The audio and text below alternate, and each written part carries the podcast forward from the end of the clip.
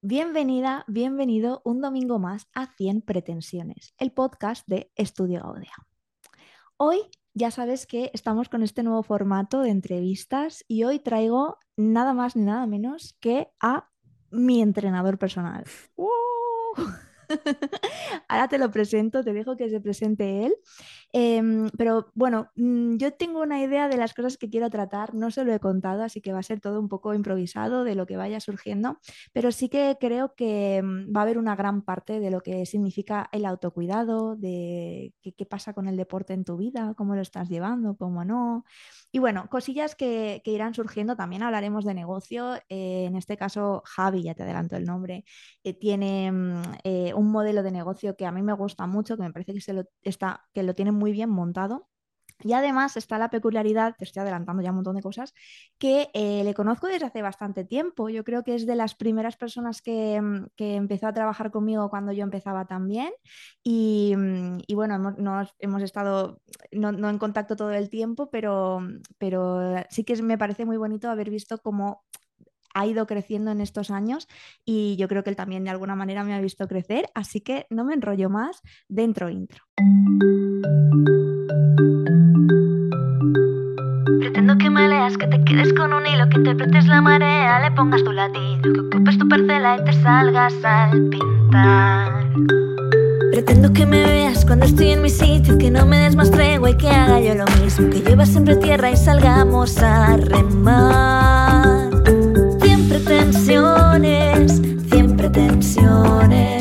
Javi, bienvenido, ¿cómo estás? Muy buenas, pues bien, la verdad, encantado de estar por aquí y, y, con ganas, también un poco con los nervios de que no sé por dónde va a ir la entrevista, pero bueno, pues esa es la gracia. ¿Te suele gustar tener las cosas controladas? Sí, sí, ya me conoces. Te iba a decir, sí, justo, ya me conoces y, y sí, pero bueno, que también creo que en esto hay, tiene gracia. Si fuéramos con un guion completo, pues a lo mejor no estaría tan divertido.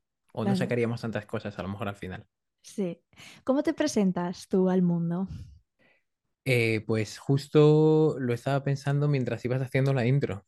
Entonces, de ninguna manera, o sea, tampoco de manera más formal, sí, vale, soy entrenador especializado en running y de manera más informal, que es quizás la que más me va llenando últimamente, eh, soy una persona que está en constante cambio y tendiendo como a la mejora. Es algo que noto mucho últimamente e incluso lo he trabajado bastante en el sentido de intentar como mejorar muchísimos aspectos, o sea, todos los que pueda, no sé, estoy en un punto de como intentar ser mejor a nivel físico, mental y, y como que me gusta mucho eso y siempre había encontrado motivación ahí, pero últimamente cada vez más. Uh -huh. El mm. crecimiento, qué guay. Sí. A, a, mí me encanta y también descubrí, bueno, creo que fue en 2021 donde me di cuenta de, de, de lo que me ponía, por hablar así, el crecer, ¿no? El, el, el uh -huh. ir mejorando, ir superándome, ir tal. Que luego están también, ah, me he encontrado a psicólogos que me dicen, pero deja de, o sea, no te obsesiones, ¿no? Con tal. Sí, como que se cruza con el tema de la autoexigencia famosa, ¿no? Que a veces eh, o es ese término. Sí. Y, y, a veces es difícil, pero como que yo he encontrado, o sea, encuentro ahí el punto que me hace como divertirme, o sea, como que me divierto siendo mejor, o si me voy a la montaña y puedo hacer más cosas, me siento muy bien. Entonces, como que tampoco quiero renunciar a eso por contarme que es que oh, me estoy presionando demasiado. Bueno, pues pero al menos me lo estoy pasando bien, no tengo la sensación de que en algún momento vaya a explotar. Sí, estoy totalmente de acuerdo y supongo que dependerá del área, pero mm, no sé, es como que creo que el crecimiento a mí me genera muchísima satisfacción, no tanto por el hecho de soy mejor que ayer, ¿no? Y venirme con eso que tú decías que puede llegar a autoexigencia, pero sí que, mm, no sé, desde la tranquilidad de que no me estoy conformando con la, la versión de mí que ya soy, y no sé, si lo piensas desde que nacemos, en realidad estamos creciendo y mejorando, ¿no? Entonces, ¿por qué en la edad adulta deberíamos parar eso? Que creo que es como natural y propio de, de, todas, las, de todas las especies, creo yo. No sé. Y si no te aburres, o sea, es que también lo veo ya, o sea, yendo a lo más plano, es como, claro. qué aburrimiento, sino estar. Por eso yo creo que tú también, o a mí me ha pasado también a nivel marca, por decirlo, llegar a la parte más de empresa, uh -huh. has ido cambiando muchas cosas tú personalmente, muchas, y yo también lo siento así, que a lo mejor desde fuera dices, bueno, pues no se percibe tanto, pues yo por dentro ha sido una bestialidad, con muchos claro. cambios, muchas decisiones y, y, creo que eso es un poco lo que a veces en el momento duele, pero luego miras atrás y dices, joder, qué guay, o qué bien gestioné eso, o, o qué satisfecho estoy con esta, con este cambio, por ejemplo. Sí. Mm. ¿Cómo empezaste tú a, mm, a- bueno, sí, a, a decidir, quiero emprender con esto, ¿no? Quiero montar el negocio. ¿Cómo, cómo fue eso? Yo tenía ahí una motivación muy grande y siempre la cuento de la misma manera y era el, el tema del nomadismo digital, ¿no? De, venga, Ujú, pues la playa y el ordenador. Y me acuerdo que creo que incluso lo hablaba contigo. Em, digo tenía porque luego ya me he dado cuenta de que no es así por el propio modelo de negocio y porque yo personalmente mm, creo que no me gustaría vivir así. He probado alguna vez, he estado un mes fuera, por ejemplo, teletrabajando y eso es como, vale, puedo estar un mes, pero no podría estar toda la vida así. O no podría estar seis meses. Pero sí que la motivación principal era esa. Y entonces, realmente empezar a empezar lo que es de manera más centrada en lo que es la rama del negocio fue contigo. Porque es que no sé si lo recuerdas bien, pero es que estábamos hablando hasta de que no tenía la web. Que No, no sé me que en, acordaba de eso. ¿Hace cuánto fue esto? ¿Qué, qué en fue? 2019, en otoño de 2019. Hmm. Vale, Claro, va a hacer cuatro años y sí que he escuchado tu episodio de que no es necesaria una web, estoy 100% de acuerdo, pero sí que en ese momento me acuerdo que, mm, aunque han pasado solo cuatro años, pero sí que han cambiado muchas cosas Y me acuerdo de, era como, hay que montar una landing. Y yo es mm. como, vale, pues hay que hacer una web. Y me acuerdo que fue en noviembre de 2019 cuando me tiré en casa yo montándola yo solo ahí un montón de, de días. Yo sí me acuerdo de tu, si, lo- si lo puedo contar, ¿puedo contar? Mm, Sí, sí, sí. No sé el qué, pero... Bueno, si no se corta, que esto está Mm, grabado. Em, sí me acuerdo de, ahora que lo has dicho, sí que me he acordado, ¿no? De, ostras, no tengo web, pero me acuerdo un mogollón de ti siempre en, en aquel momento de tu actitud, ¿no? De, pues yo me lo monto, ¿sabes? En plan, no, no, pero dame un momentito, es como no tengo web, pero aguántame el cubata y voy Sí. y, y- y me lo hago, ¿no? Y esta creo que parte, o sea, una cosa que te define es, es esto, es esta actitud de, bueno, no sé qué pasa, eh, puede ser que me den miedo algunas cosas, pero, pero si es lo que hay que hacer, yo voy y lo hago, ¿no? Y creo que es parte de el éxito que seguramente estás teniendo. No sé si tú lo vives así. Sí, y también echando la vista atrás desde ese momento, algo que yo noto mucho, yo em, siempre me he considerado, por cómo iba en los estudios, cosas así, una persona un poco vaga. No, no iba mal en los estudios, o sea, en ningún momento tuve, o, no sé, a lo mejor tres años malos, ¿no? Era- Fue un año malo, tus padres, eh, como, ¿qué estás haciendo? Pues directamente esto de que me acuerdo de estar delante del libro sin hacer nada, tipo mirando la pared. mm, Y, por ejemplo, ese cambio que se ha producido desde que yo empecé a emprender casi mm, todas las mañanas me levanto con fuerza. No te voy a decir con unas ganas de súper feliz. Hay días que digo, joder, pues hoy a lo mejor lo que voy a hacer hoy no me apetece tanto y haría otra cosa. Pero sí con mucha fuerza el hecho de cuando era más eh, pequeño no madrugaba nada, tal, y ahora es como me da igual, tiro para adelante o entreno antes de trabajar porque me apetece hacerlo así. Y eso sí, ese es un cambio que he notado. O sea, eso es algo que creo que ahora me define y antes no. O sea que, o por cómo se supone que yo iba a ser, es como que a lo mejor si hubieras preguntado a mis padres si tuvieran que hacer una apuesta, ni de broma habrían pensado que ahora tendría un tipo de trabajo donde yo me gestiono todo, Ya. por decirlo de algún modo, donde yo me levanto a la hora que yo decida. Y es como, ah, coño, pues está madrugando. ¿Y por qué crees que, bueno, yo creo, yo tengo mis teorías, pero ¿por qué crees que es tú ese cambio? Em, a ver, motivación de que Porque te realmente, motiva lo que haces y porque el claro. colegio era una mierda. Sí, exacto. Básicamente, exacto, claro. O sea, que no encontraba, efectivamente, cuando encontraba cosas que me gustaban, eso siempre pongo el ejemplo también con la historia del arte, a mí me encantaba.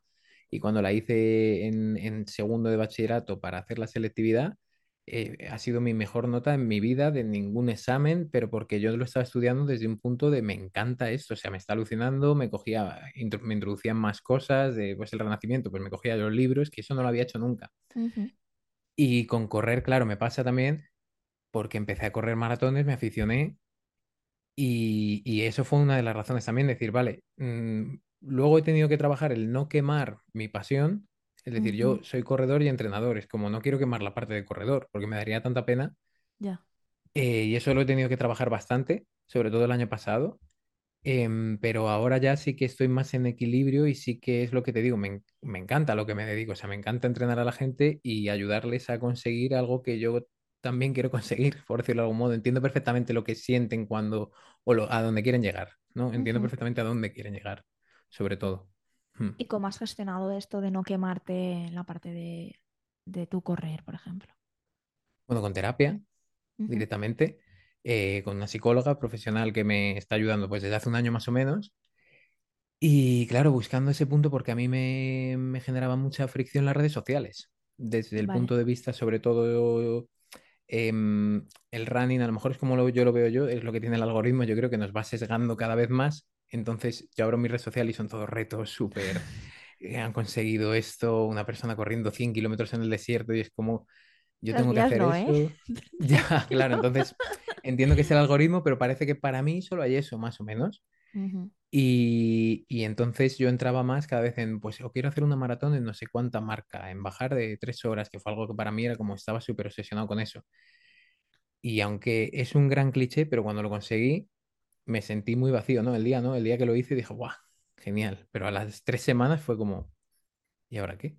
¿Qué más me da a mí haber bajado de las tres horas o de las, de lo que sea? Entonces, como que ese trabajo sí que lo tuve que hacer con, con la terapeuta, con la psicóloga pero porque a mí las redes me generaban mucha presión en ese sentido, en de que yo pens- pensaba que yo tenía que hacer más como corredor, digamos, con esa faceta. como corredor o como entrenador, o las dos cosas.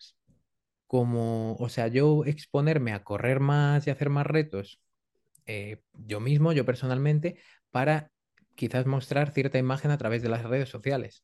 Vale.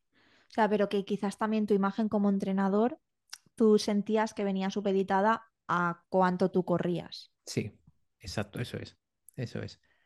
Y hasta que me he conseguido ir separando de eso, que entiendo que algunas personas a lo mejor pues si me siguen pueden seguir pensando lo mismo y eso, pero como que no es asunto mío, ¿no? Por decirlo de algún modo, y prefiero vivir la parte de la carrera, o sea, por eso te he dicho también que estoy como en ese proceso de mejora y que me gusta mucho mejorar y quiero ponerme retos gordos, físicos, pero quiero que sea para, para mí y ya ese- esa perspectiva la tengo mucho más. ¿Cuál es tu próximo reto gordo físico? Pues hoy justo estaba buscándolo. Vale. Eh, me he metido en el sorteo de la maratón de Berlín del año que viene Ah, vale. para Va por volver a... sorteo Sí. porque Mm. hay muchísimas, Hay muchísima gente y de hecho tú pagas, bueno, hace- haces una reserva vale, de, bueno, lo digo directamente, son 300 euros solo la reserva vale, del dorsal y ya. Y en el momento en el que te toca se cobra automáticamente. vale. Y entonces tú ya buscar hotel ahí como loco y tal, porque eso pasa todos a la vez. Pero Berlín sí que he de decir que es una de las más fáciles de lo que es el circuito de Majors, que son como las seis maratones más importantes del mundo. Vale, ¿Vale? vale. Eh, es que, bueno, me, me- me pica curiosidad. Eh, ¿fácil a qué te refieres? Como la de Valencia, que también dicen que es muy fácil la maratón No, de Valencia, acceso porque al sorteo, o sea, de que te Ah, toque, vale, de que vale, te vale. toque. Pensaba que Sí. como el circuito. Hmm, Porque, por ejemplo, pues Boston incluso te piden hasta acreditar ciertas marcas en según tu rango de edad y entonces eh, yo, por ejemplo, ahora mismo estaría fuera porque a mí me pedirían bajar de las tres horas, pero este año, o sea que incluso es como casi una olimpiada para ostras, popular, para populares. ya, Hmm, ya, ya. O ¿Y sea cuándo es eso. esto de Berlín? Es en septiembre del año que viene, o sea que, Vale. que todavía... Y quiero buscar un reto un gordo de montaña entre medias, tipo para abril, mayo, algo así. Hmm, Qué guay, qué guay. Ahí, ahí, o sea Ahora yo te escucho y pienso, ay, es que, bueno, eh, los oyentes, claro, no lo saben. Yo hace estos días estaba hablando con Javi, eh, porque Javi y yo tenemos dos roles, entonces yo me pongo en el rol de, de, mm, ¿cómo se dice? Clienta, ¿no? Tú Mm, llamas cliente. Deportistas. Vale, sí, de, de- de deportista, no me asocio todavía con esa palabra, pero bueno, Bueno. Eh, me pongo en ese rol y le decía, estoy disfrutando un montón los entrenos ahora porque me los está haciendo facilitos porque vengo de una mini lesión de la rodilla, tal y cual, y entonces eh, pensábamos en retos y yo decía, no, no, ahora retos no. Pero claro, ahora te he escuchado y, de ¿sabes? A mí me mola mucho, creo de hecho que compartiste hace poco una chica que se llama Sara algo, que ganó no sé qué, Buah, fatal, me estoy expli- eh, es, trabaja con ASICS. Ah, sí, eh, Sara Alonso, sí, sí, sí. Vale, sí. Mm, Pues la compartiste y yo la empecé a seguir. Y es ver tres vídeos de esa chica y es como, joder, yo también, ¿sabes? Yo, yo, sí, yo más, yo más sí, no, pero como las ganas de, de- de apuntarte, de retarte, a mí me parece súper chulo eh, esto, esta sensación de, va, que puedo, ¿sabes? De, de Mm. conseguirlo a nivel físico, de, de tener un reto a nivel físico. Te enseña mucho y luego, o sea, hay muchas conexiones ya a nivel, o sea, a nivel cerebral directamente que nos va dejando el ejercicio físico. Luego por eso es tan importante. O sea, al final el tú proponerte un reto y ver que ese proceso lo vas cumpliendo podría ser al igual que un emprendimiento, pero es en otro ámbito de tu vida en el que como se están generando siempre mm, feedback positivo por parte de tu fisiología, ¿sabes? De tu propio cuerpo. Es como es que te está mandando siempre, llegas a casa y te encuentras bien. eh, entonces, el hecho de proponerse retos, ya ahí no entramos en temas quizás de entrenamiento, pero yo siempre a los corredores les digo, oye, con calma de no volvernos locos y ponernos un montón de retos, pero siempre intentando que existan. Intentarlo un poco porque esa motivación ahí a largo plazo, pues a veces a lo mejor con el tema de o la facturación, con el tema, algo aunque sea algo más materialista, ¿no? Es decir, yo tengo mi carrera y esa fecha. Y entonces ese proceso es luego lo que te hace crecer realmente. Claro, sí, tiene todo el sentido. A mí, dame unas semanitas y yo voy, No, sí, ¿vale? sí, tranquilidad. O poco. sea, por, por otro lado, hay que respetar también fases. O sea, hay momentos donde estar a tope y otros en decir, oye, un poco más de calma. Y eh, volviendo, bueno, yéndonos a un poco al tema del negocio, em, tú te has especializado relativamente hace poco en lesiones, Sí, ¿correcto? sí. ¿Hace cuántos meses más o menos? Bueno, yo, yo realmente, en 2017, realmente es cuando Ah, hice vale, el máster de readaptación de lesiones, vale. que sería el redactador es como la figura que a priori, si todo fuera súper bien, tanto a nivel de seguridad social, seguridad privada, en equipos, pero también es muchas veces por presupuesto, pero el redactador debería ir, si tú te lesionas, es el médico, el fisio y el redactador. Vale. Mm, pero digo, claro, eso es idílico. O sea, una persona ahora lo puede estar escuchando y dice, sí, claro. ¿Y qué más? ¿no? Entonces, Sí. dices, voy al Y, médico, y el que me abanica y... Claro. Entonces, ese perfil, pues bueno, es un. No, obviamente no sustituye al fisio, pero es como dice la palabra, ¿no? Volver a adaptarte en este caso a la carrera. Decir, oye, el fisio te ha dado el alta, pero es que vuelvo a correr y tengo dolor, o tengo sensaciones raras, o realmente no sé por qué me lesioné y necesito. El fisio me ha dicho que trabaje, ejemplo de toda la vida, el glúteo medio, pero ¿cómo hago eso? Entonces, esa parte de preparación física, digamos. Vale. Pero sí, en 2017. mm. Vale, y al- a la hora de trasladar esa mm, especialización al negocio, eh, em, ¿has tenido algún momento dudas? ¿Siempre lo has tenido muy claro porque te habías formado en eso y ya está? No, he tenido bastantes dudas. Y de hecho, cuando nosotros, por ejemplo, empezamos, y yo empecé contigo, el foco era maratón. Sobre todo corredores de maratón. Y de hecho, hicimos una masterclass eh, enseñando como las claves del maratón. eh, para que, bueno, que la gente reservara una llamada conmigo y pudiéramos ver pues cómo enfocar sobre todo maratones. ujú, Y yo creo que si preguntaras a gente de fuera, dices Javier Calvo, el de la maratón. Creo, ¿eh? Te diría casi. El cambio sí que ha venido porque a medida que he ido trabajando con personas que van a maratón, eh, me he ido dando cuenta que además hay muchas personas lesionadas y que necesitan ayuda en ese ámbito y muchas veces justo se quedan en eso. He ido al fisio y me he quedado ahí, pero vuelvo a correr y tengo problemas o ya no sé cómo enfocarlo. He ido al médico y me he quedado ahí. Em, y entonces, por desgracia, la maratón, por lo dura que es, sí que muchas veces va asociada a ese desconocimiento que muchas veces les lleva a lesiones. Entonces, como lo he visto, ha sido como una evolución muy normal, que ahora no quiere decir que no prepare una persona para maratón y solo sean lesionados, pero a veces es que a lo mejor incluso estando conmigo de repente tienen molestias, que eso también puede ocurrir. Ya. Y ujú. como que tener ese conocimiento en, en entrenamiento de larga distancia, sí que como ha sido más o menos natural, por decirlo de algún modo. Además de que yo tenía la especialización, claro. Ya, yo lo que me he encontrado mucho desde, bueno, desde que trabajo contigo mm, a nivel clienta, que muchas personas que a lo mejor no corren, ¿sabes? No hacen maratones, pero sí que a lo mejor me ven o le digo, ay, vengo de correr, no sé qué, y me dicen, ay, a mí me encanta correr. Y luego me dicen, pero es que me hice daño en la rodilla, ¿no? O que es que me Sí. pasó no sé qué. Y es como que ante una lesión, yo creo que falta conocimiento general en la sociedad de comprender que esa lesión no tiene por qué definir el resto de tu vida como deportista, ¿no? Sí, y ahí, si quieres, ahí po- podríamos entrar mucho tiempo, también tú me Entra, paras, entra. pero, pero ahí el otro día más también justo lo escuchaba en un podcast y me pareció como muy fácil de explicar. O sea, hay algo que yo creo que un paso que nos perdemos ahí y es que normalmente para correr hay que estar fuerte, ¿vale? No enorme, no gigante, que eso siempre pues como que yo lo aclaro, ¿no? Los mitos de si haces entrenamiento de pesas, pero em, como que mucha gente percibe que para correr no hay que prepararse y cuando a lo mejor somos niños y tal, vale, muy bien, perfecto. Como niños, pues corremos lo que sea. Pero cuando a lo mejor has pasado 20 años de tu vida sin hacer absolutamente nada, ponerte a correr es muy duro. Que eso es lo que mucha gente dice, ¿cómo puede ser tan duro? O sea, que incluso te da rabia decir, correr para que también la gente que nos está escuchando lo tenga claro y que si lo hace, que no se agobie, es mucho más duro que la bici. Obviamente depende de cuánto distancia vayas a hacer, pero mm, en tres minutos corriendo, tres minutos en bici, todo el mundo preferiría tres minutos en bici, o tres minutos en cinta elíptica, tres minutos en cinta elíptica. Correr em, es algo para lo que hay que prepararse, para lo que el cuerpo necesita estar fuerte. Entonces, muchas molestias, muchas lesiones vienen de ahí y entonces como que ya tampoco sabes dónde continuar. O sea, Mm, porque en cierto modo como que el correr en sí mismo ya llega un momento en, en el que no es fortalecedor, Ya. es casi debilitador, por decirlo de algún modo. Mm. Pero esto que dices de para correr hay que estar fuerte, eh, yo creo, y creo que me vas a dar la razón, que en realidad para vivir hay que estar fuerte.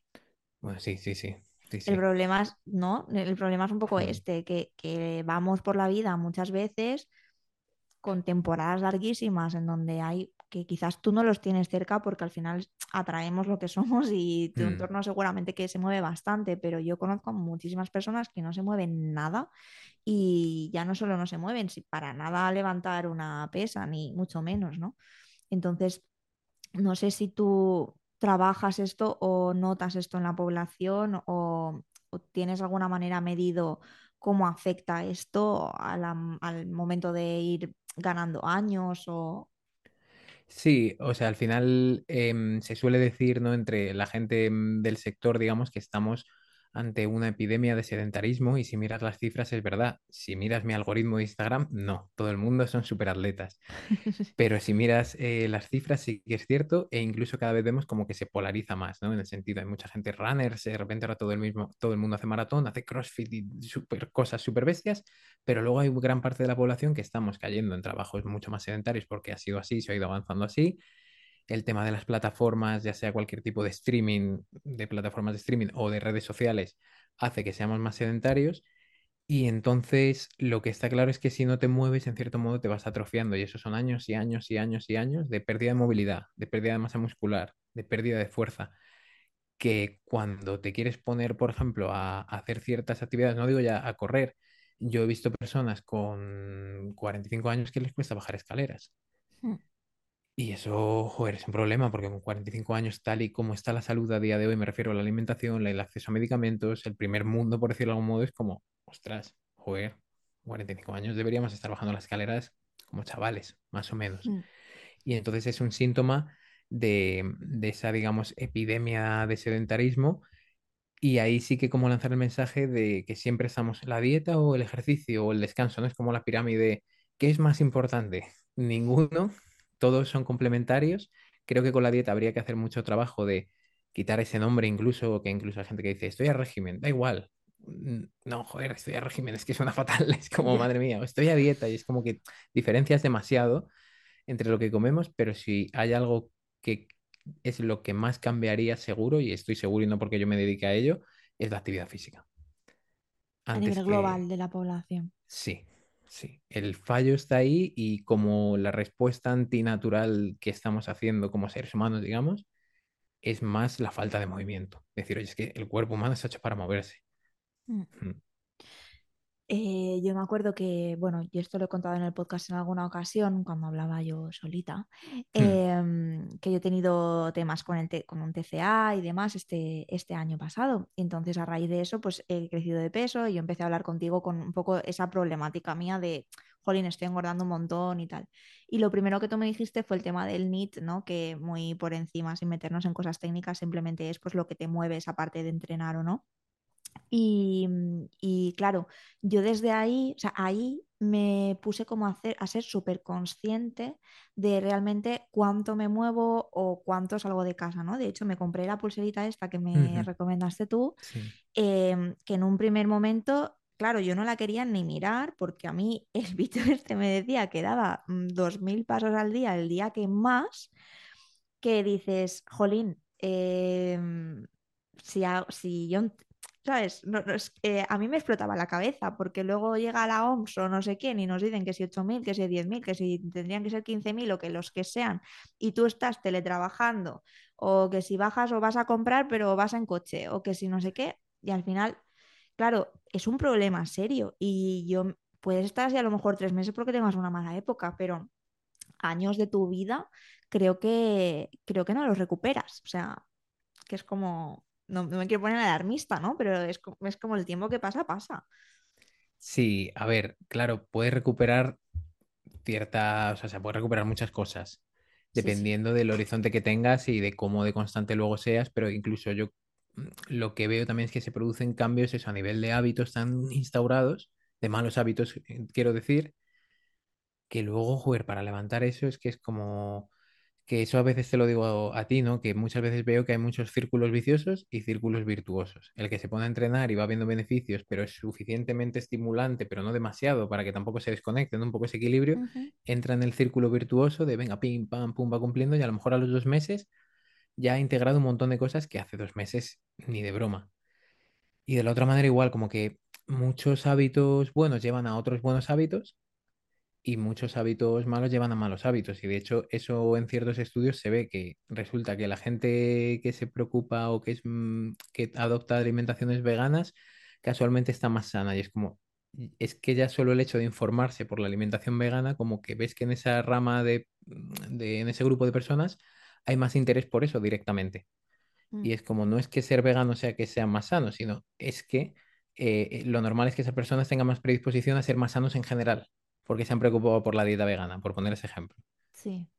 Entonces esto creo que pasa mucho, que tú ya empiezas a mejorar y tú, por ejemplo, ahora si te propones un reto, pues ya sabes que tienes ese reto y, y a lo mejor vas a empezar a cambiar cosas casi sin quererlo, tipo calidad del sueño, venga, va, hoy me voy a dormir que mañana toca. Y vas metiendo muchas cosas. Hoy no voy a comer eso porque mañana, o porque a lo mejor luego me encuentro mal y voy a entrenar. Y en general, como qué recomendación darías? Ah, estoy pensando un poco en el oyente, ¿no? Eh, yo, mm, bueno, trabajo con muchos nutricionistas, con diferentes personas que de alguna manera u otra tienen cierta conciencia sobre la, la importancia de cuidarse, de encontrar el movimiento, etcétera, ¿no?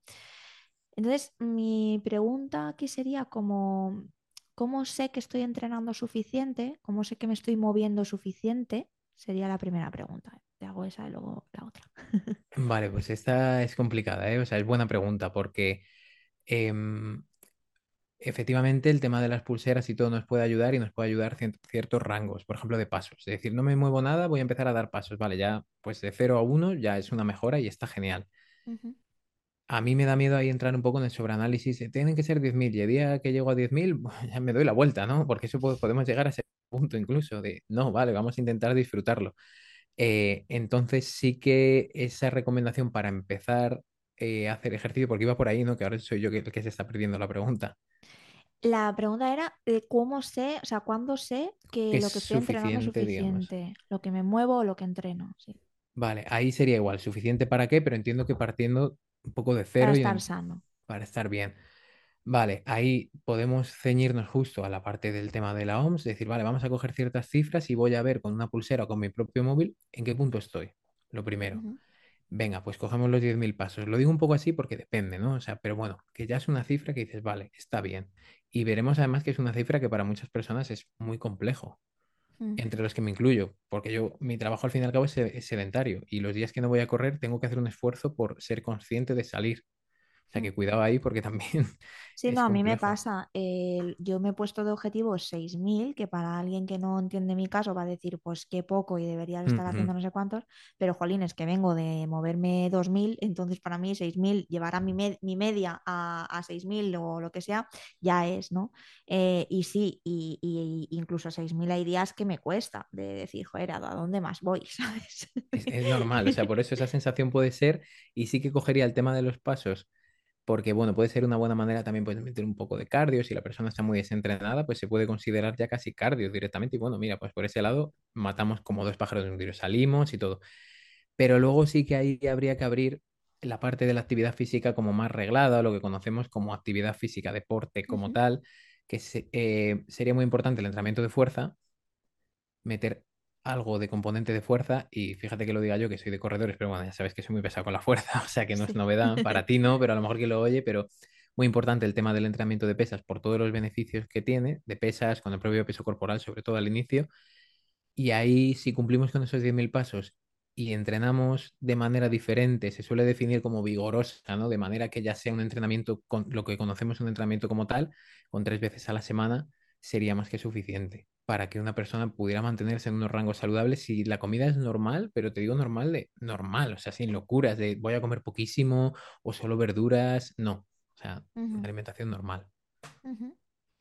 Eh, cerca de mí, aquí no voy a decir nombres, pero puede ser que haya pasado este verano, que en una boda, eh, lo típico que estás después bailando, no sé qué, a alguien se le ocurre empezar a hacer eh, breakdance em, sin haberse movido en, no sé, los últimos 15 años y puede ser que alguien estuviera tirado en el sofá eh, durante 15 días con un tirón en la espalda o que cada vez que eh, me muevo, pasa no sé qué, ¿no? Y, mm, y yo creo que al final ju- justo es esto, ¿no? Es como el poder mantener, no sé, yo lo, siento mucho, ahora no cojo el, el autobús, pero en algún momento de mi vida que coge el, el autobús y lo típico es que da mucha rabia no poder correr para cogerlo o correr y ahogarte, ¿no? Entonces, como para que esos, esos retos de tu vida que estén resueltos, ¿no? Supongo que la gente que tiene hijos o no sé. Sí, eh, o sea, efectivamente. Por eso digo que también ahí la fuerza tiene mucho componente eh, o ese entrenamiento con cargas, porque mm, al final en la mayoría de cosas que vas a hacer vas a necesitar como mínimo mover tu cuerpo hacia el autobús. Y eso es una carga. O sea, por eso, por ejemplo, la gente que, joder, pues tiene mucho peso corporal, le cuesta respirar mucho más, va perdiendo capacidad respiratoria y es normal porque en cierto modo, por decirlo de algún modo, es como una mochila. Y es normal en, en- te estoy poniendo casos con muchísimo peso corporal, ¿vale? Y entonces, claro, en esos casos sí que em, vemos que esa persona, encima de que va pe- perdiendo esas capacidades, mm, es, se le va haciendo cada vez más difícil recuperarlas o cada vez más difícil acciones de este tipo, ¿no? Lo que te he dicho antes, el ejemplo de las escaleras y todo. Entonces, volviendo al tema del entrenamiento de fuerza, te ayuda mucho a ser capaz de moverte a ti mismo. Ya está. Es como, es que si puedo hacer una sentadilla con X kilos, los que sean, me da igual. Luego tú, si eso obviamente lo repites en el tiempo y te vas adaptando a ese estímulo, luego tú cuando tengas que hacer cualquier tipo de acción, ya sea agacharte, levantar una cosa, sacar una bolsa del maletero de la compra que va hasta arriba y, e ir hasta casa, aunque sean 200, bueno, 200 metros ya serían con las bolsas, 100 ujú. metros con las bolsas, eso ya lo vas a ir notando. O hacer breakdance en una boda, ¿vale? Por poner el ejemplo, estar un poquito más, sí, disponible, digamos, más funcional, que se utiliza mucho esa palabra muchas veces, para la vida, digamos.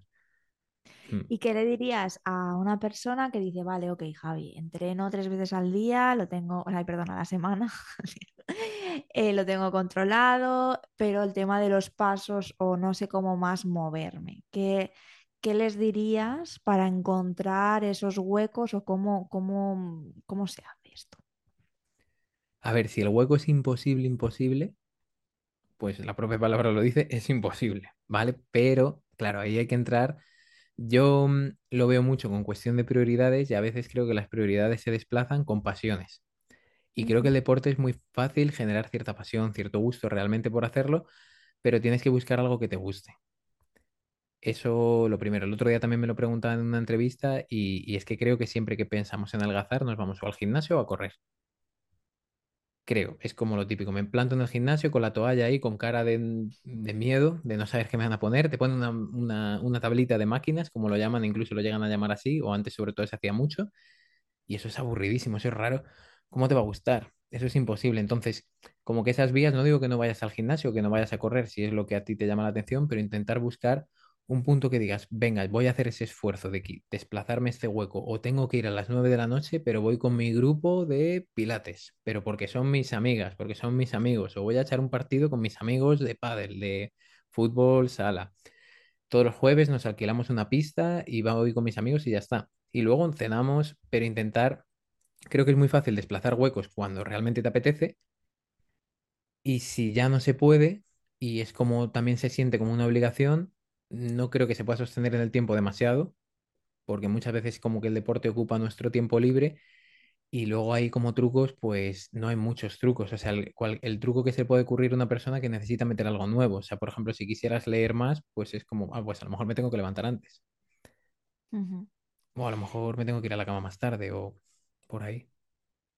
Claro, al final, si se trata de disfrutarlo, ¿no? Pues, eh, no sé, tú a mí, a mí me has dicho alguna vez, pues sales y te pones un podcast, ¿no? Y entonces es como, vas haciendo algo que te mola, tienes la excusa, y en lugar de leer un libro a lo mejor que vas a estar sentado, que también mm, da mucho gusto leer un libro Sí, sentado, pero, claro. pero que igual si lo que necesitas en este momento es una actividad, pues, pues ponerte un audiolibro o lo que sea. O si no, micropausas ahí en trabajo, alarmas, que sé que es un poco locura, pero, pero si alguien que nos esté escuchando nota que realmente es que es algo súper sedentario, que cada vez ha ido perdiendo pues más capacidades, que lo nota que realmente se quiere poner con ello, pues bueno, alarmas, em, trabajar de pie si trabajas solo en los standing decks estos para estar de pie, en cosas ya que sean como extremas, ¿no? Es decir, efectivamente no tengo tiempo pues cositas así que puedas sacar, aunque sea un cinco minutos de movilidad o de, de algo, Yo creo que aquí está como súper relacionado el tema de, del autocuidado y se me vienen a la mente casos concretos, ¿no? De personas que a lo mejor veo que o que me han contado que no tienen tiempo para ellos, que no tal, pero claro, si nos metemos en ese campo, pues lo que tú estás diciendo es como qué es no tener tiempo, si realmente no lo estás priorizando. Hay ahí como, como muchas cositas y creo que sobre todo cuando vamos a emprendedores y yo porque casi todo mi público son mujeres realmente, ¿no? Y, lo veo más ahí, pero entiendo que a los hombres os pasa exactamente igual, que es como hay muchísimas cosas, me estoy poniendo mucha presión y a lo mejor no encuentro el hueco para dedicármelo a mí, ¿no? Entonces, en este sentido, como quizás ya mm, ni siquiera con tus clientes, sino como ha sido tu propia ex- experiencia con esto de respetarte tus propios momentos de, de descanso, de autocuidado. Pues eso yo creo que es una lucha que sigo teniendo, ¿vale? De realmente respetarlo porque igual, para mí, por ejemplo, el deporte sí que es algo que quiero hacer, que muchas veces lo utilizo como vía de escape. O sea, yo te pongo un ejemplo em, y que sé que a mucha gente le da mucha rabia. Yo salgo a correr feliz. De hecho, hoy volvía de correr por la mañana eh, casi cantando con la música que llevaba en los auriculares, ¿sabes? Con una euforia tremenda y, y, habré salido a correr, yo qué sé, llevo corriendo desde 2014, ¿sabes? Entonces, mar- eh, bueno, no, de hecho llevo corriendo más, eh, 15 años llevaré corriendo más o menos. Y volvía cantando, ¿sabes? Eh, entonces, claro, no es el mejor ejemplo. O sea, no es el mejor ejemplo que yo pueda decir, no, pues, eh, por decirlo de algún modo, pues lo haces y punto. O, o no. Pero, pero sí que en ese sentido, mm, con mis deportistas también es un ejemplo malo muchas veces, porque son gente que es muy, muy, muy cumplidora también. Em, pero bueno, o sea, repíteme la pregunta, por favor, que me estoy liando. Eh, te preguntaba Sí, que cómo estás incorporando todos esos momentos de vale, claro, autocuidado. me he liado conmigo mismo y luego, vale, me he liado tremendo. A mí también me ha costado eh, Coger el hilo. No, que no me Sí. acordaba tampoco lo que te había preguntado. Normal, normal. Vale. em, no, en este sentido es eso, que a mí sí me está costando, ¿vale? Eh, sacar esos momentos de, de autocuidado y me cuesta mucho. De hecho, yo lo que tuve que trabajar es eh, decir, vale, que sí, que a mí me gusta correr, pero el autocuidado como que no entre en que solo sea esa mi parte, porque muchas veces como también lo sentía como una obligación, yo me justificaba que estaba autocuidándome. No sé si me explico. Ujú, O sea, yo salgo a correr como que me estoy cuidando, pero es que en el fondo para mí es muy fácil y no quiero decir que todo lo que implica un cuidado tenga que ser como un reto o difícil, pero tuve un momento en el que quería meditar más y introducir la meditación y estuve mucho tiempo, hice un curso, por ejemplo, de mindfulness y me tuvieron en plan un poco militar, en plan medita todos los días tanto y me sirvió muchísimo y lo fui perdiendo, lo fui perdiendo, lo fui perdiendo con el espacio mental y la rabia, digamos, que eso conlleva, es decir, ya no lo estoy haciendo. ¿no? Entonces sí que creo que ese punto es clave, o sea, intentar que sea progresivo, eso tiene que ser em, clave y elegir ciertas cosas de autocuidado. Eso no quiere decir, yo qué sé, si quieres a lo mejor tener un autocuidado mm, a nivel, pues hacerte como dicen ahora, un skincare super guay con tus cremas, tu tal, tener tu momento de, de lavarte bien la cara, de echarte tu cremita por la noche, no sé qué eh, más meditar, más ahora hacer deporte porque he oído a Javi ya que salí en una entrevista que es muy importante, más, em, no sé, cualquier, leer por la noche, no ver nada de Netflix. Claro, empezar así es imposible, normalmente, en mm, una vida media con un trabajo de ocho horas como mínimo. Em, entonces ahí cogería lo que para ti genera quizás menos dolor en un primer momento, que es menos, mm, menos difícil de hacer y con lo que puedes obtener más beneficios. O sea, el ejemplo, meditar, eh, cuidarse la piel, em, hacer ejercicio y leer libro, por ejemplo, en qué, cuál es lo que a ti te puede generar un mayor beneficio actualmente. A lo mejor no estás haciendo nada, nada de deporte y en el fondo a tu piel, a lo mejor es más importante el deporte, por ejemplo, ¿vale? Bueno, sí, Por ejemplo, o sí, sea, sí. si no estás haciendo nada y a lo mejor dices, ostras, pues no es que una cosa desplace a la otra, pero muchas veces creo que intentamos, ¡buah! coger todo de golpe. Mm. Y ese creo que es el Nos error. ponemos esa autoexigencia. Yo te puedo decir, yo he tenido un mes de septiembre súper intenso, que tú lo sabes, y, mm, y me he dado cuenta que a más intensidad, como que más cosas me estaba permitiendo hacer eh, y también más lo he disfrutado y más momentos he encontrado para mi autocuidado. Y creo que puede ser contradictorio porque parece que, ¿no? Si, si haces muchas cosas eh, mal. claro. Y, y- y creo que no. Yo estoy, no, ten- no tengo una respuesta aquí clara ni, ni un consejo, ni mucho menos, pero sí a nivel experiencia yo me estoy dando cuenta de que cuando he tenido, por ejemplo, en agosto o en julio, que he tenido a lo mejor más tiempo, realmente he sentido que me daba tiempo a hacer menos cosas. Por esto de que si yo tengo una hora para entrenar, pues entreno en una hora y me ducho si me apuras, etcétera, ¿no? Pero si tengo tres, es como que el resto, ¿sabes? No, no sé, se expande más y tal. Y esto lo he notado muy mucho en este mes. Eso, mm, yo cuando lo has ido comentando, podría tener sentido a lo mejor porque, aunque, aun- sobre todo si haces las cosas como sin, sin obligación o sin esa sensación de tengo que, tengo que todo el rato, a lo mejor que estás como un poco más fluyendo en cierto modo. O sea, Yo creo no que sé. ha sido por una sensación de decir, o lo hago ahora o no lo hago, con lo cual, como para mí es importante, lo hago, por un lado, y por otro lado, lo que comentabas tú al principio de la motivación.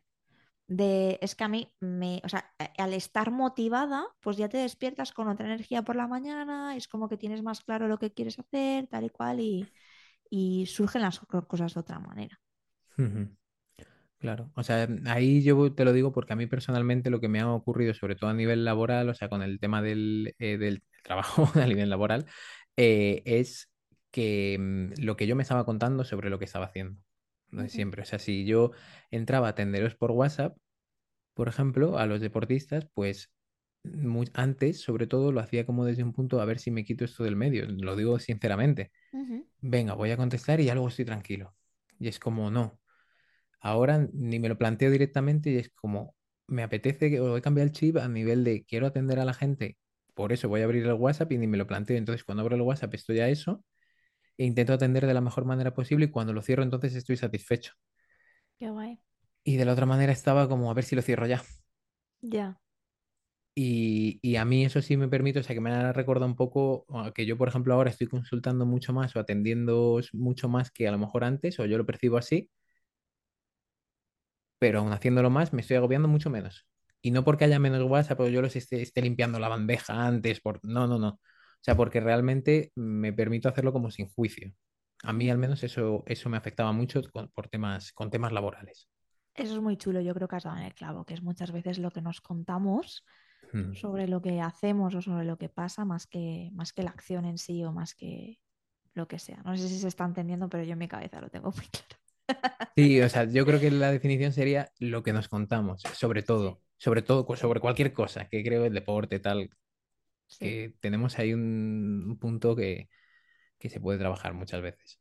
Y en ese sentido, Javi, a nivel mm, negocio, porque bueno, tú tienes un modelo de negocio que a mí me encanta porque al final tienes una recurrencia muy, muy grande, lo cual te permite no tener que hacer tanto esfuerzo de venta, ¿no? Sí. Em, ¿qué, no sé, qué aprendizajes eh, te llevas de estos años emprendiendo y con este modelo de negocio como lo tienes ahora? ¿Qué, qué nos puedes decir en ese sentido? Pues que la mayoría de aprendizajes han venido, yo creo que como suelen venir, pero de yo pensaba que iba a ser así, no ha sido así, aprende o muere.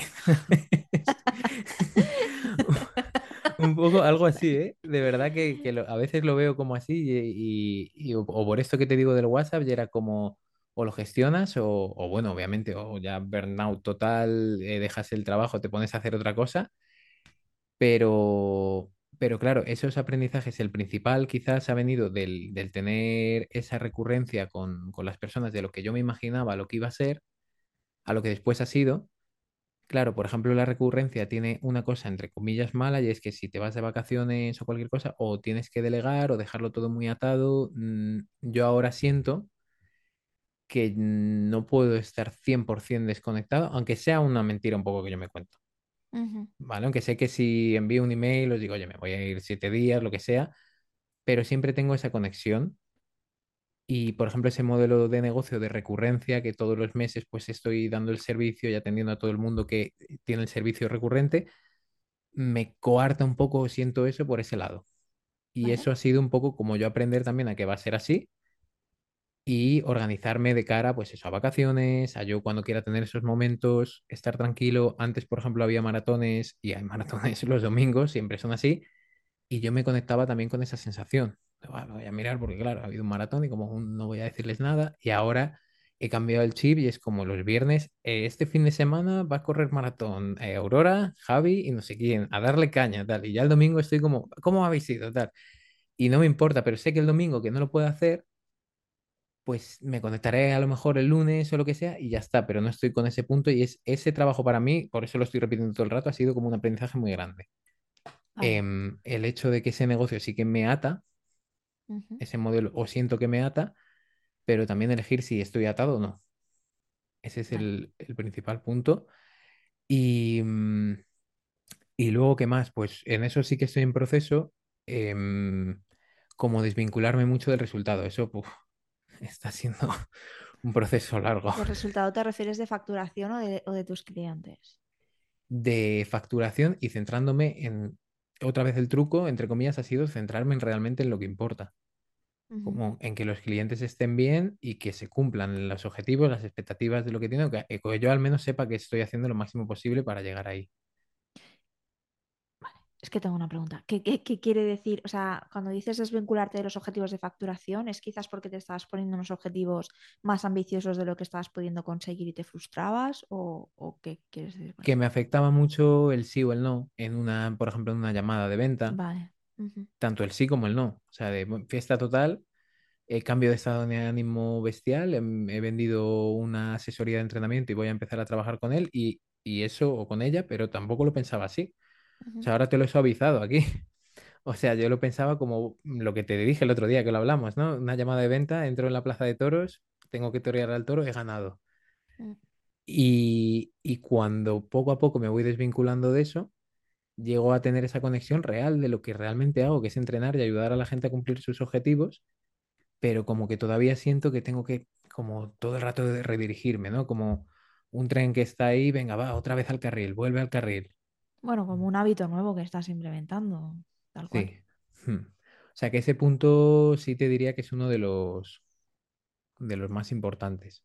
Y, del- y, el- y la vinculación a la facturación, no tanto a la facturación, sino a si hay resu- buenos resultados o malos resultados. Aunque sean micro, aunque tú en el global estés haciendo todo genial, eh, si no se produce una venta o si hay una baja del cliente, me, uf, me tengo que trabajar muchísimo. Ya, qué interesante esto. Eh, es heavy porque después, o sea, claro, a ti te dicen un no o un sí, lo que dices un sí, de repente es euforia máxima tal y cual, y un no es me hundo en la miseria y ya soy lo peor. ¿no? Cuando en realidad no tiene nada que ver contigo, que eso la teoría está muy guay sabérsela, pero luego en la práctica ese cambio, esos altibajos emocionales afectan totalmente a tu día, a cómo después te relacionas mm, con tu pareja o con quien sea, ¿no? Y, y a todo en realidad.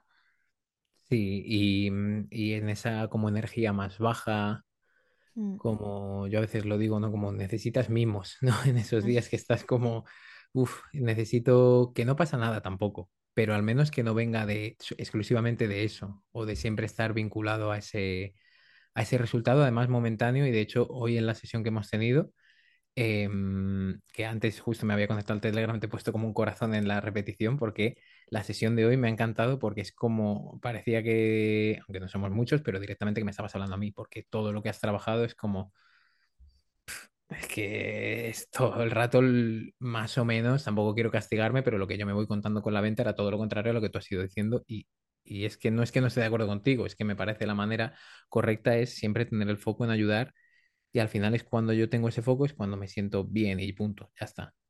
El otro siempre es un foco como resultadista y es el mismo ejemplo, por eso te digo que el deporte también me ha enseñado mucho y, y es el mismo, es lo mismo que lo de la maratón en tres horas. Yo lo veo igual.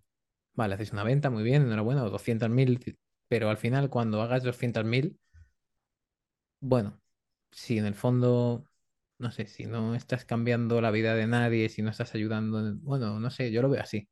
A lo mejor Sí, otra persona dice, siento bueno. Yo justo he grabado un vídeo antes de, de venir aquí contigo para contar un poco cómo ha sido todo esto de vender lo del training, de Menorca ujú, todo de locura, tal y cual, que lo publicaré pues hoy o mañana en, en Instagram. Y, y justo hablaba de, de esto, ¿no? De yo estoy súper contenta, súper, súper contenta, no por haber vendido ocho plazas o no, sino por, por el cómo lo he podido hacer, ¿sabes? El haber conectado en todas las personas que me han dicho que no, porque me han dicho que no un montón de personas, eh, lo que yo he sentido cuando me han dicho que no, ¿no? Que, que no ha sido como un no, mierda, sino de decir o sea, genial, ¿sabes? Me, me alegro que tomes esta decisión, yo sigo con mi camino y hablamos más adelante para tomarnos un café o para lo que sea, ¿sabes? Pero eh, ya no, ya no estaba en mí ese momento que tú dices, yo quizás no lo definiría con lo del toro, pero, pero ese momento de, de, ay, a ver qué te digo para que me compres, ¿no? Que, que creo que es algo normal y natural, porque creo que nos pasa a todos, pero también feo. O sea, eh, mm, no sé si feo es la palabra, pero no, que no aporta, ¿no? Que, que no nos dice nada. Mm. Y luego ahora que lo has dicho a raíz de esto, eh, otro aprendizaje que ahora estoy integrando, que creo que es importante si a lo mejor los que escuchan tienen modelos, digamos, o viven de una manera similar a la nuestra, porque creo que el emprendimiento online te puede permitir eso. Y yo te comenté que la semana pasada estuve en Asturias con la furgo por ahí. Me costó muchísimo salir, siempre me cuesta mucho salir directamente de casa cuando me voy a ir, como salir de esa zona de confort, pero estoy intentando integrar mucho el disfrutar durante, porque, o sea, el no llegar a no sé, a la jubilación, ¿no? Decir, venga, voy a hacer aquí un bote. Es como, no, tío, vete a Asturias, tienes una furgoneta, va a hacer un tiempo tremendo, eh, estoy volviendo a correr, que había estado lesionado y tal, eh, quiero ir a ver los picos de Europa que nunca había estado, mm, me voy, se acabó, voy a tener internet, tengo el ordenador, voy a trabajar y me lo permite. Y entonces yo me lo permito. Pero, uff, trabajo importante. El año pasado, por ejemplo, me fui a Rumanía un mes con la idea de teletrabajar por probarlo bien, el decir nomadismo digital, venga, lo pruebo. Y de ahí saqué un montón de conclusiones de ese tipo. De decir, oye, tío, ¿has visto que no es para tanto? De que tú te estabas contando otra vez lo que yo me iba contando, ¿no? Te estabas contando que bueno, te ibas a ir a Rumanía, te ibas a quedar sin pareja, tu familia te iba a abandonar, ¿sabes? Tus clientes se van a ir todos porque, claro, ¿cómo vas a estar por ahí trabajando, no? Entonces, eso ahora me lo estoy intentando aplicar mucho. Qué guay, qué guay. Mm, Hay una cosa que creo que no, no sé si eres consciente o no, pero hay muchas personas que a lo mejor, y yo me incluyo hasta hace nada, que vendemos servicios, tú también vendes un servicio en realidad, pero no lo vendemos con formato con recurrencia, ¿no? Yo hasta ahora eh, vendía algo, un programa X, empezaba, terminaba, punto, ¿no? Y, y no, no se me había ocurrido hasta este momento como después proponer otra cosa o lo que sea. Y tú, tu modelo es así, tiene la recurrencia. Entonces tú me has contado eso de negativo, pero me gustaría que nos contaras la, mm, la parte de positiva o en el sentido de por qué estás convencido y ves que tus clientes te necesitan todos los meses. Porque otra persona a lo mejor se puede organizar y decir, mira, pues te hago un cursito, te enseño a ti a organizarte los entrenamientos y ya no me tienes a mí y te vas, ¿no? Pero tú consideras, y yo estoy totalmente de acuerdo, que tiene sentido eh, un acompañamiento constante. Cuéntanos esto. Eh, a ver, por varios puntos. Ahora me voy a perder en cuanto explique el primero. Te voy a Yo me acordaré, decir, no te preocupes. ¿me puedes repetir la pregunta? Pero, eh, a ver, los puntos principales, eh, por lo que creo que tiene que ser un servicio de recurrencia, es muchas veces para la persona em, adquiri- adquirir el nivel de conocimiento que yo tengo sobre el ámbito requiere mucho tiempo. Ese es como el principal, o no el principal, pero es uno de los puntos. Requiere mucho tiempo ponerlo en práctica y sobre todo muchas veces para los retos a los que yo llevo, y, a- y ya te digo reto, recuperarte de una lesión que muchas veces es mucho más complejo que un maratón, por ejemplo. eh, pero un maratón, retos realmente duros, donde la persona va a tener muchas dudas en el proceso, va a entrenar mucho, ya solo por eso creo que se justifica la parte de que haya cierta recurrencia y que yo tenga que estar ahí. Para siempre no, la persona puede aprender algo, por supuesto, siempre puede aprender, pero son, es un proceso en el que va habiendo mucho cambio a nivel, digamos, emocional, en el que tú puedes estar ahí para apoyarle en según qué fases. Como te he comentado antes, pues puede haber molestias y puede haber cambios y yo es como mucha parte de la jornada o del trabajo que hago acaban siendo cambios. Venga, vale, sí, sin problemas, hago esto, pim, pim, pim, pim.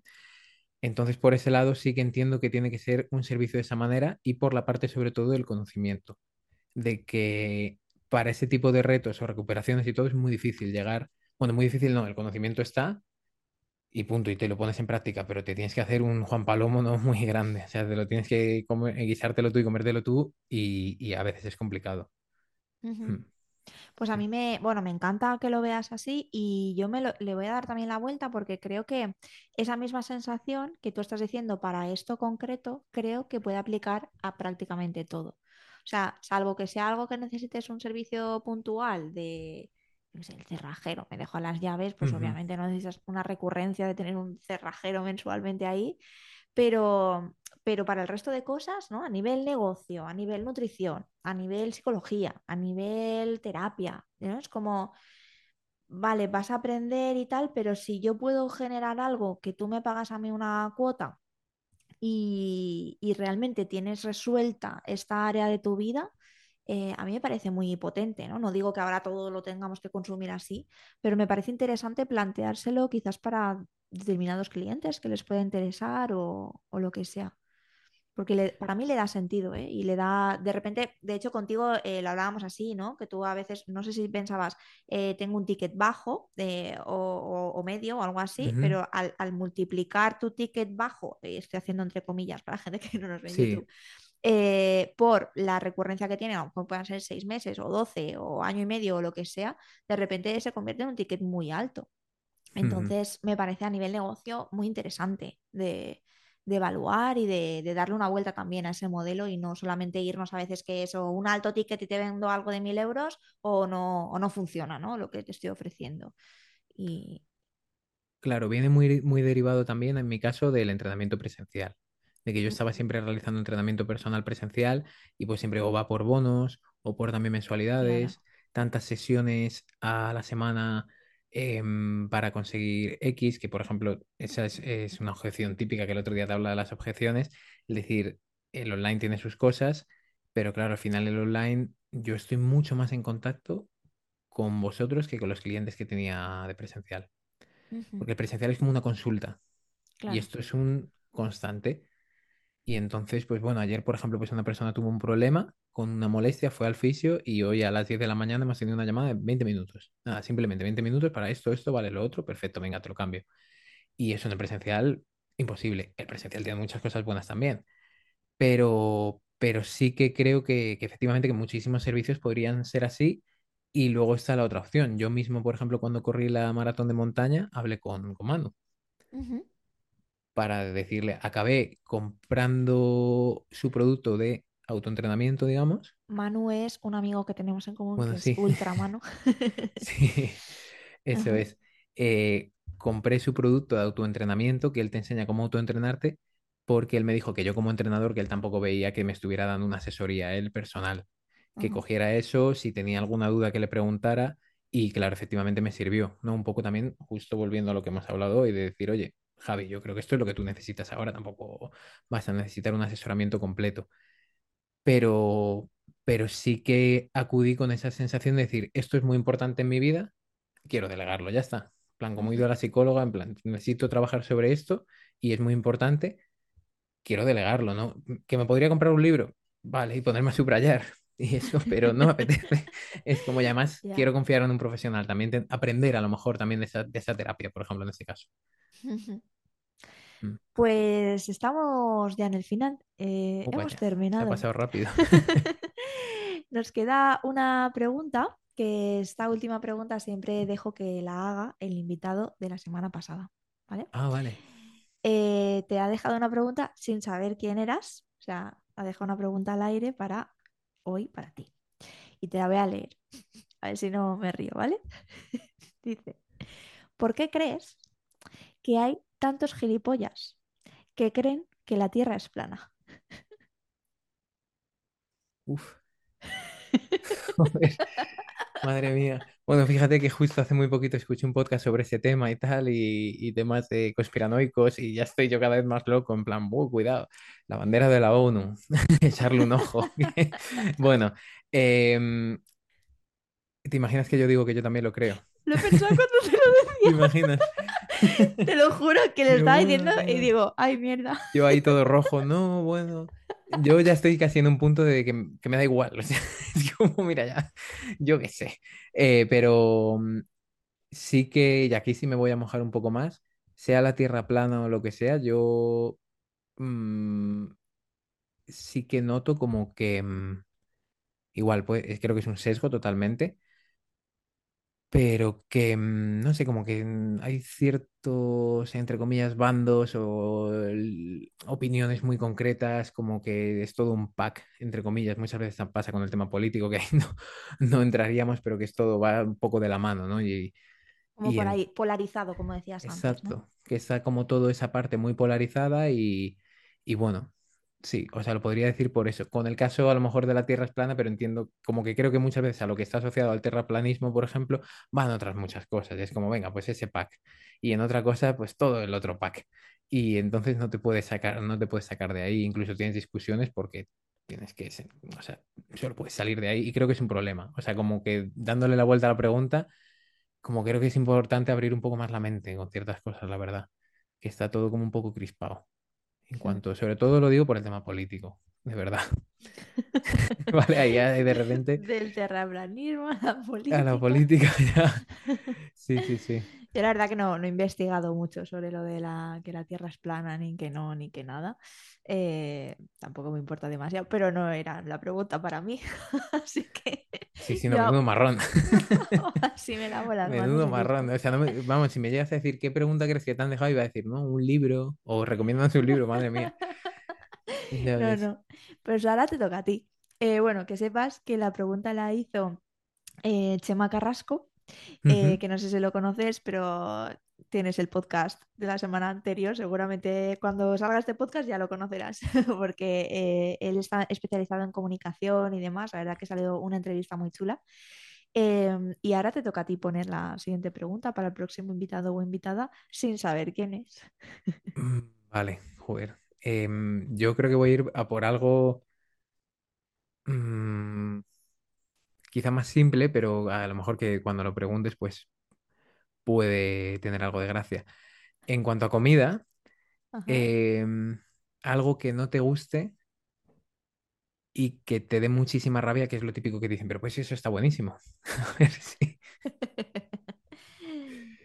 Vale, me lo estoy apuntando.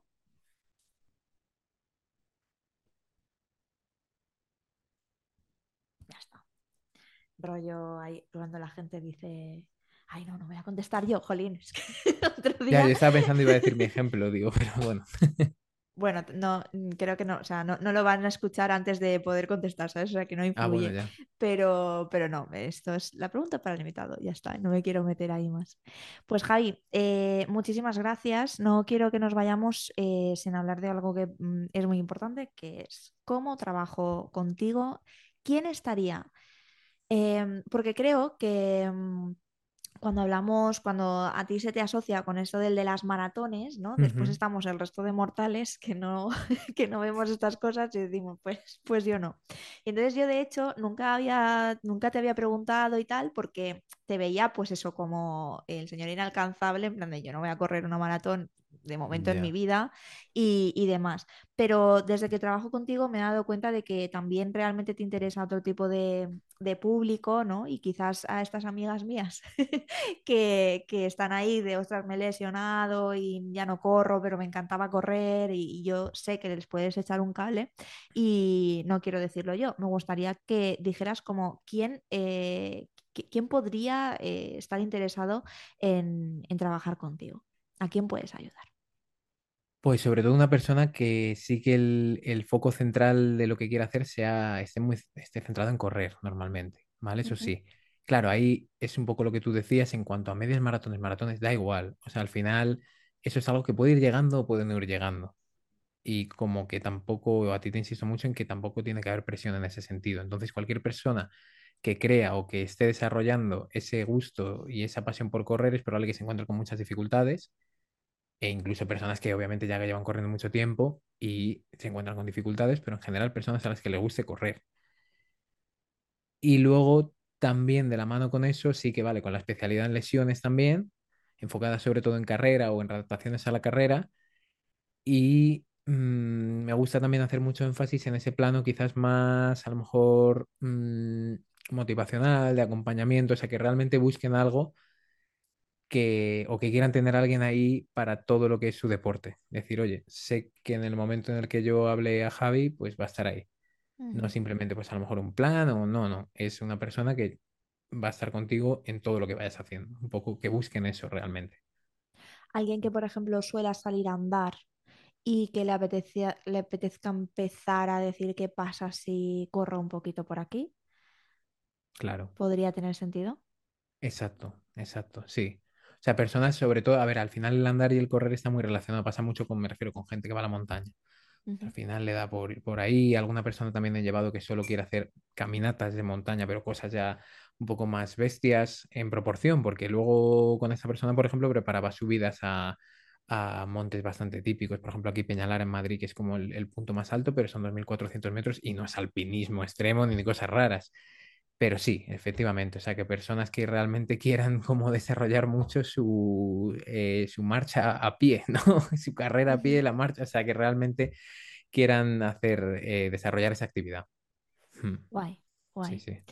Pues nada, yo tengo que decir que a mí me sirve muchísimo saber que te tengo al otro lado del, del WhatsApp, ¿no? En un momento Hmm. dado, ostras, me pasa esto, o incluso no estoy entrenando esta semana y yo ya me pego con el látigo y tú le mandas un mensajito a Javi, Javi, tranquila, relájate, no pasa nada, es normal, es la frase favorita de Javi. Claro, es normal, pero porque claro, muchas, o sea, yo recibo eso muchas veces, que es también lo que te digo. Tengo muchos Claro, muy parecidos y es como, no, es que esto ya, esto ya me la sé, como tú con otras cosas, ¿no? Pero claro, es que ya me- yo ya me la sé, o sea, no te lo digo claro. por, es que me la sé. Claro, pues es muy guay, es muy guay tenerte ahí. ¿Y dónde te pueden encontrar? ¿Cómo, cómo te siguen? ¿Cómo te localizan? Vale, pues en, en el Instagram normalmente ahí es donde suelo estar más activo, en javiercalvo.ran, de correr en inglés, que mi madre me dice, "Eh, run, no entiendo, dale, y digo, bueno, a ver, depende, pero javiercalvo.ran. Eh, y luego sí que le estoy dando mucha más caña al podcast, pero depende también del contenido que vayas buscando, es puro running, no por decirlo de alguna manera, pura carrera, muchas cosas a veces muy frikis, otras no, pero en kilómetros de entrenamiento se llama el, el podcast. Mm, Kilómetros de entrenamiento y sí, javiercalvo.ran eso es. en Instagram, en la web o lo que sea, Mm. en todo. Y la web también es javiercalvo.ran. Mm. Sí. Ok, pues dejaremos esto en las notas del podcast y por ahí. En Instagram lo vais a tener etiquetado, así que em, pues ahí lo tenéis.